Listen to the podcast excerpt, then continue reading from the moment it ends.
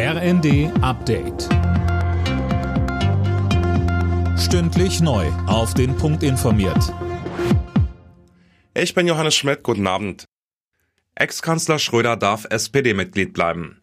Die Schiedskommission im Unterbezirk Hannover hat die Anträge auf einen Parteiausschluss Schröders abgelehnt. Fabian Hoffmann. Und demnach hat Schröder nicht gegen die Parteiordnung der Sozialdemokraten verstoßen. Er steht schon lange in der Kritik wegen seiner Nähe zu Kremlchef Putin und der russischen Öl- und Gasbranche. Das letzte Wort ist in diesem Fall allerdings noch nicht gesprochen. Gegen die Entscheidung kann Berufung eingelegt werden. Generell ist aber zu sagen, dass die Hürden für einen Parteiausschluss ziemlich hoch sind. Bundesfinanzminister Lindner will die Steuerzahler einem Bericht zufolge im nächsten Jahr um über 10 Milliarden Euro entlasten. Laut Spiegel sind unter anderem ein höherer Grundfreibetrag und eine Erhöhung des Kindergeldes geplant. Das genaue Konzept will der Finanzminister im Lauf der Woche vorstellen. Für 2024 ist ein weiterer Entlastungsschritt im Umfang von rund 4 Milliarden Euro vorgesehen. Überall in Deutschland drohen aktuell Strafprozesse einfach zu platzen.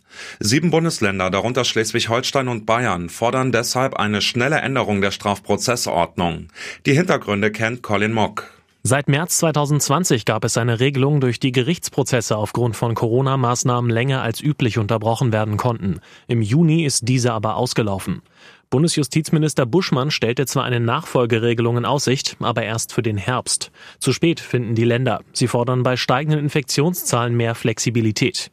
Denn werden die bestehenden Unterbrechungsfristen nur um einen Tag versäumt, geht die komplette Verhandlung von vorn los.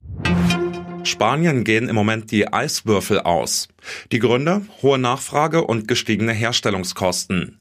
Der sogenannte König der Eiswürfel, der knapp ein Viertel des spanischen Marktes beliefert, sagte einer Zeitung, jeden Tag rufen mich Geschäftsleute weinend an und flehen um Eis. Alle Nachrichten auf rnd.de